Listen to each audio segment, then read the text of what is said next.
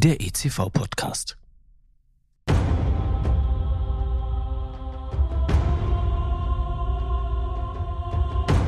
Es war einmal vor langer Zeit in einer weit, weit entfernten Galaxis, als tapfere Kämpfer aufbrachen, um mutig und entschlossen die dunkle Seite der Macht zu besiegen. Als Reinraum-Community sind wir die Next Generation der Jedis und kämpfen jeden Tag aufs Neue gegen die dunkle Macht. Unsichtbar, unberechenbar, vielleicht sogar mächtig ärgerbringend ist sie. Und uns zahlenmäßig in Gestalt von Mikroorganismen und Partikeln weit überlegen. Doch mit mentaler Bereitschaft, aktuellem Wissen und der Expertise erfahrener Reinraum-Jedis können wir es schaffen. Denn dann ist die Macht mit uns. Und genau darum geht es in diesem Podcast. Um den intensiven Austausch mit erfahrenen Jedi-Meistern, die als Weggefährten ihr Wissen in den drei von mir herausgegebenen Fachbüchern des ICV-Verlages für die Nachwelt festgehalten haben. Mein Name ist Timo Krebsbach, ich bin der Gastgeber und über die zuverlässigen Kanäle LinkedIn oder Instagram auch aus dem entferntesten Winkel der Galaxis erreichbar.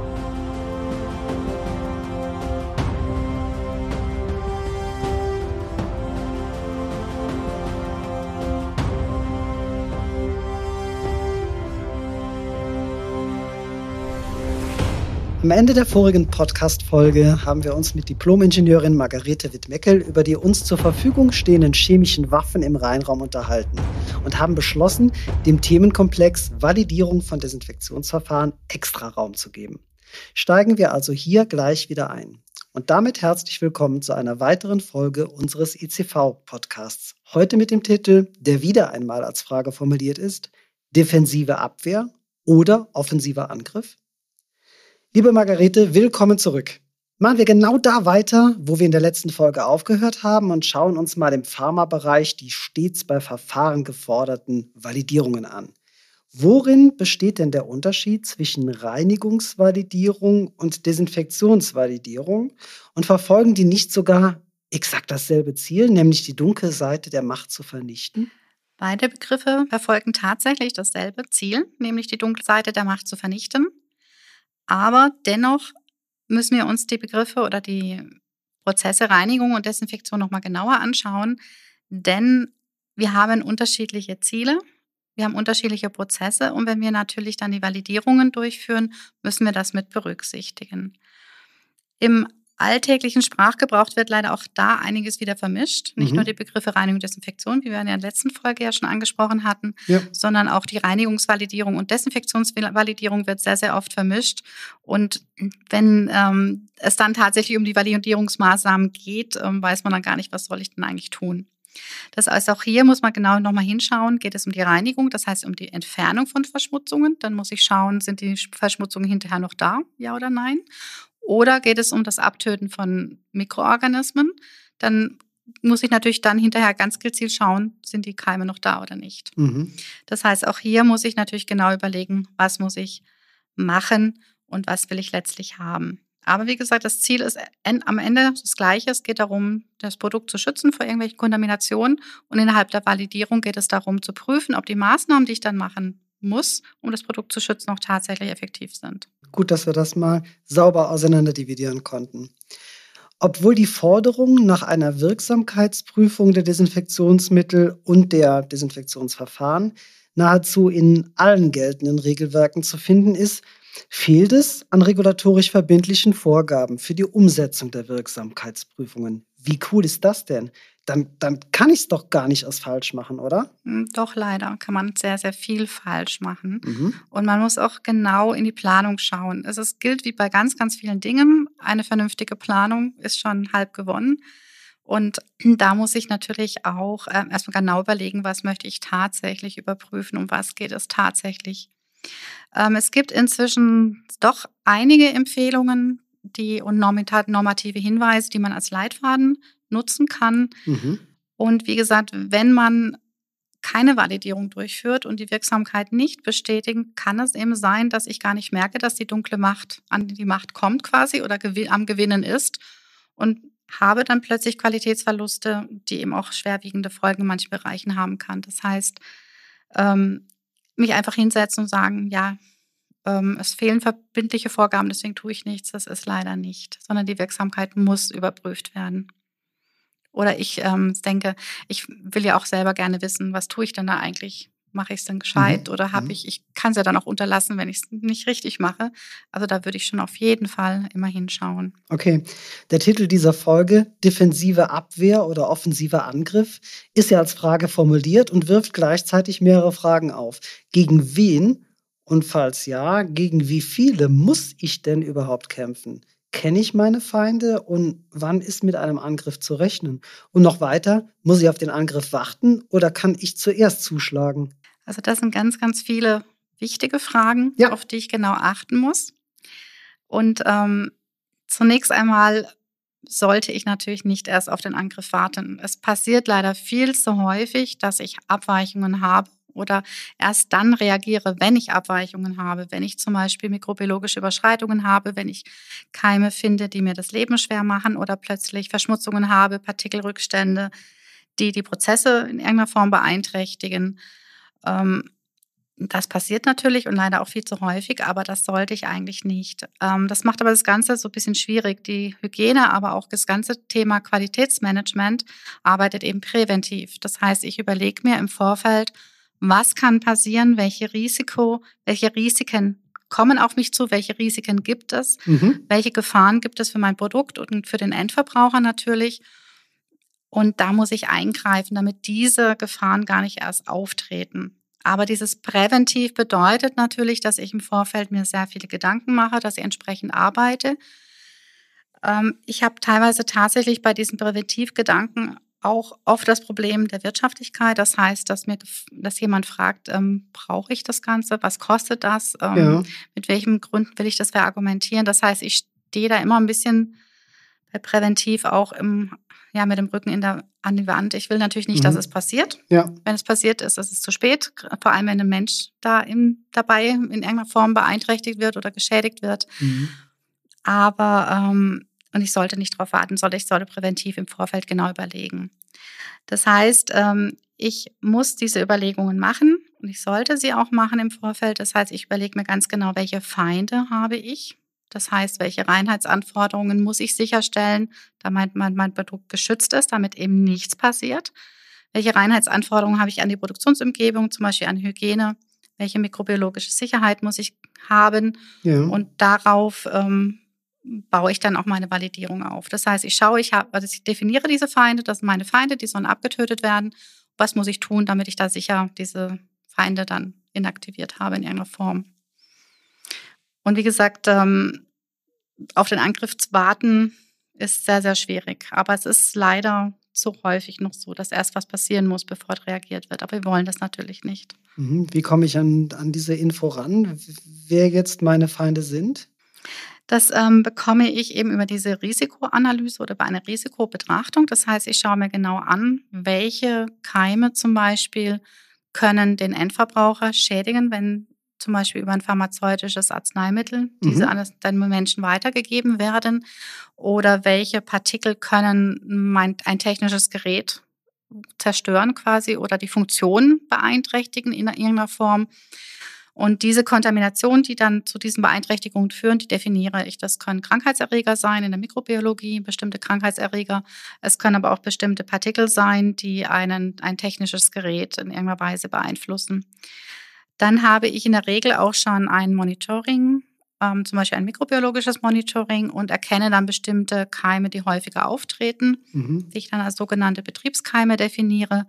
Und so bekomme ich eben ganz, ganz gute ähm, Übersicht, welche Feinde ich habe. Also zum einen eben diese Risikokontaminationen ja. und zum anderen ähm, bestimmte Verunreinigungen oder auch Keime, die ich häufiger finde, wenn ich mein Monitoring durchführe, also die regelmäßige Überwachung. Okay, super verstanden. Vor dem Start, welche Voraussetzungen sind denn für eine erfolgreiche Desinfektionsvalidierung erforderlich? Sind das Voraussetzungen mit galaktischem Ausmaß, auf die ich selbst überhaupt keinen Einfluss habe, oder muss ich das speziell auf meinen Heimatplaneten abstimmen? Ich muss das speziell auf meinen Heimatplaneten abstimmen. Das hat natürlich den großen Vorteil, dass ich nicht planlos im Weltall herumdüse mhm. quasi, sondern ich betrachte genau meinen Betrieb Wichtig ist, dass ich ein geeignetes ähm, Desinfektionsmittelprogramm habe, ein Desinfektionsprogramm habe, gemäß meinen betrieblichen Anforderungen. Ich sagte ja schon im Vorfeld, ich muss eben diese Risikobewertung machen. Ja. Welche Gefährdungen gibt es für mein Produkt? Ähm, welche Keime sind eben kritisch und welche sind unkritisch? Mhm. Und entsprechend muss ich natürlich die Desinfektionsmittel auswählen und auch die Verfahren und so weiter. Das heißt, ich brauche natürlich schon ein angepasstes und speziell auf meine betrieblichen Forderungen ähm, zugeschnittenes Desinfektionsprogramm. Wichtig ist dann auch, dass ich die Desinfektionsmittel eben auch qualifiziere. Das heißt, ähm, auch schon im Vorfeld bewerte, sind die überhaupt geeignet, zum, um diese Keime abzutöten? Sind die Gerätschaften und Materialien geeignet? Zum Beispiel ähm, muss ich abprüfen, ob die Wischtextilien in Kombination mit dem Desinfektionsmittel funktionieren. Und ich brauche natürlich auch qualifiziertes Personal. Das heißt, das sind die gesamten Voraussetzungen, bevor ich dann eine Verfahrensvalidierung durchführen kann. Da gehen wir da mal ein bisschen in die Tiefe. Wie läuft denn dann so eine Desinfektionsmittelqualifizierung im Detail ab? Oder anders gefragt, mit, mit welchem Biozid geht denn die dunkle Seite der Macht in die Knie? Das hängt von der dunklen Seite der Macht ab, beziehungsweise der Macht selber. Das heißt, ich muss natürlich schauen, welche Keime sind kritisch für mich mhm. und wähle dann das Biozid direkt aus. Es gibt ähm, Keime, die lassen sich sehr einfach abtöten. Da gehört tatsächlich auch der Coronavirus dazu. Der ist relativ entspannt zu inaktivieren, im Gegensatz zu anderen Rhinoviren, der ähm, sich nicht so einfach abzutöten lässt. Wir haben aber auch ähm, Bakterien, sogenannte Bakteriensporen, das heißt Überlebensweisen ähm, oder Überlebenssysteme, ähm, die nicht so einfach abzutöten sind. Ähm, und da müssen wir natürlich genau hinschauen, was brauche ich und also welche Keime habe ich? Habe ich nur Bakterien, habe ich nur vegetative Bakterien, habe ich mhm. Bakteriensporen, habe ich aber auch Schimmelpilzsporen und äh, muss dann ganz gezielt das Biozid entsprechend auch aussuchen. Wie gesagt, es wird dann das Desinfektionsmittel wird auf diese ähm, mikrobiologische Wirksamkeit, die ich brauche, wird es hin qualifiziert. Das heißt, ich prüfe, ob es geeignet ist dafür. Das Gleiche ist natürlich auch, dass ich schauen muss, wenn ich sprühen möchte, ist es überhaupt ein Sprühdesinfektionsmittel, ist es ein Flächendesinfektionsmittel, wie trage ich es auf? Das muss ich natürlich auch abprüfen. Das heißt, das Desinfektionsmittel ist qualifiziert zusammen mit den Gerätschaften. Okay. Jetzt weiß ich dann am Ende der Desinfektionsmittelqualifizierung, wenn sie denn gut läuft, dass ich eben super bewaffnet bin und somit in den Kampf ziehen kann. Wofür braucht es dann nochmal die Validierung der Desinfektionsmaßnahmen? Die Qualifizierung des Desinfektionsmittels läuft tatsächlich überwiegend im Labor. Das heißt, ich mache Laboruntersuchungen, ähm, ich bewerte es natürlich auch, ich, oder ich kann es auch im Labor bewerten hinsichtlich der Kompatibilität mit den Wischtextilien. Mhm. Ich kann im Labor auch bewerten, ob es auf bestimmten Oberflächen wirksam ist. Aber ich bin immer noch im Labor. Die Qualifizierung selber funktioniert, wie gesagt, erst in der Linie im Labor, aber auch ähm, ich prüfe die Gutachten, ob alles vorliegt. Gibt es da spezielle, spezielle Normen, an die man sich halten muss? Oder woher weiß ich, wie ich das machen muss? Es gibt spezielle Normen, die ähm, ich entsprechend anwenden kann, je nachdem, hm. was ich auch untersuchen möchte. Okay.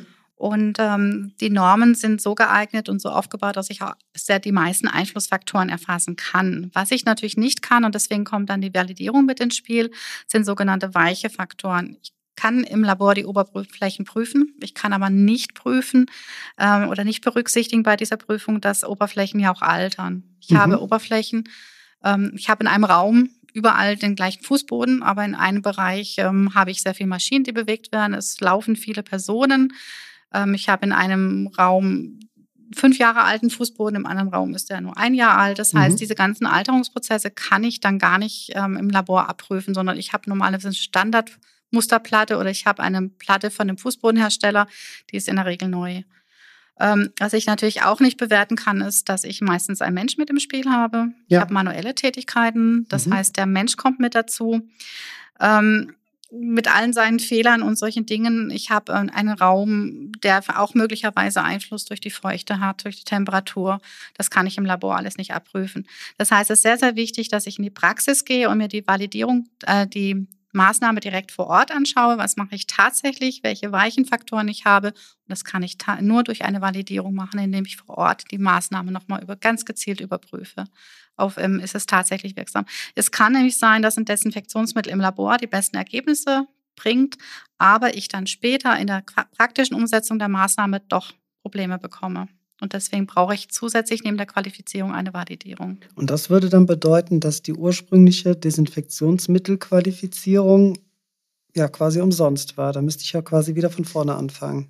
Wenn ich in der Validierung feststelle, dass ich Lücken habe, mhm. möglicherweise schon. Aber deswegen arbeite ich auch, das habe ich im Vorfeld nicht so ganz ausführlich ähm, beschrieben, arbeite ich natürlich auch schrittweise. Das heißt, mhm. die ganze Desinfektionsvalidierung ist es im Prinzip genau genommen eine Desinfektionsmittelqualifizierung und Validierung, die schrittweise läuft. Das heißt, erst prüfe ich das Desinfektionsmittel ab, ich prüfe erst ab, ähm, welche Wirksamkeiten brauche ich überhaupt. Dann prüfe ich die Hauskeime ab, ich prüfe die Oberflächen ab, ich prüfe aber auch die Kompatibilität ab. Zum Beispiel könnte es gut sein, dass ein Desinfektionsmittelwirkstoff am Wischtextil hängen bleibt und dann gar nicht für die Desinfektion zur Verfügung steht. Diese Dinge prüfe ich alle schrittweise ab. Das heißt, alle Einflussfaktoren werden in irgendeiner Form bewertet. Und da sehe ich schon relativ schnell, ob etwas nicht funktioniert oder nicht. Ähm, aber wenn ich nicht, und dann gehe ich in die Praxis. Und es kann aber auch sein, dass ich in der Praxis dann entdecke, dass es nicht an den Desinfektionsmittel liegt, zum Beispiel am Verfahren, dass mhm. ich zum Beispiel in Eckenkant nicht reinkomme, dass ich möglicherweise mit dem Sprühen nachhelfen muss ja. oder gezielt ähm, die Mob-Verfahren durch ein ja, mit manuellem Tuch wischen muss in einer Ecke, weil ich mit dem Mob nicht hinkomme. Mhm. Das heißt, ähm, wenn ich dann die Validierung durchführe, kann es sein, dass ich Lücken finde, die aber mit der Qualifizierung gar nichts zu tun haben, sondern tatsächlich mit der praktischen Umsetzung und möglicherweise auch einfach mit dem Menschen, der dann nicht richtig ausreichend geschult ist. Das heißt, wenn die Validierung nicht erfolgreich ist, bedeutet das nicht, Gott sei Dank, nicht automatisch, dass die Desinfektionsmittelqualifizierung umsonst war oder dass ich die weglassen könnte. Das, so ist es nicht gemeint. Super, dann haben wir das nochmal sehr schön definiert und sauber auseinanderdividiert vor allen Dingen. Sehr gut.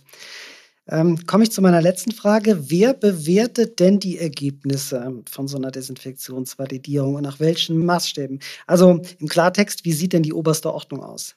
Die oberste Ordnung tatsächlich ähm, derjenige, der wirklich ganz entscheidend ähm, das Ganze bewertet, ist eigentlich der Verbraucher derjenige, der das Produkt dann letztlich nutzt und zu sich nimmt. Mhm. Ähm, wenn die Wirksamkeit nicht gegeben ist und ich dann zum Beispiel Keime in dem Produkt finde und der Patient, der es nimmt, wird kränker davon, dann hat er nichts davon. Das heißt, er ist tatsächlich die oberste Ordnung. Und das ist auch mein Ziel. Das heißt, der Verbraucher soll geschützt werden vor irgendwelchen Verunreinigungen, vor nicht wirksamen Medikamenten, vor Fremdkeimen, vor Fremdpartikeln und so weiter und so fort. Hinter dem Verbraucher steht natürlich der Gesetzgeber mit den entsprechenden Behörden, mit den entsprechenden Gesetzen, Institutionen und so weiter und so fort. Und es geht natürlich runter in den Betrieb. Ähm, dann bewertet natürlich in Ergebnisse in erster Linie die Hygienebeauftragten, ob das in Ordnung ist. Aber wie gesagt, das zieht sich dann so runter. Aber mein oberstes Ziel, der derjenige, der geschützt werden soll, ist der Verbraucher. Sehr schönes Schlusswort, das kann man nicht besser machen. Von daher wollen wir unsere heutige Jedi-Konferenz auch genau damit beenden. Ich bedanke mich ganz herzlich dafür, dass wir dieses Interview heute hinaus in die Galaxie senden dürfen, um die helle Seite der Macht zu stärken. Zu Gast war heute Diplom-Ingenieurin Margarete Wittmeckel. Ausführlich behandelt und vor allem verständlich erklärt sind die Inhalte der einzelnen Podcast-Folgen in den drei von mir herausgegebenen Fachbüchern des ECV-Verlages. Die jeweiligen Titel und Links finden Sie in der Podcast-Beschreibung. Mein Name ist Timo Krebsbach, ich bin der Gastgeber und freue mich, wenn Sie auch bei der nächsten Folge wieder mit an Bord sind. Bis dahin bleiben Sie sauber und neugierig und möge die Macht mit euch sein.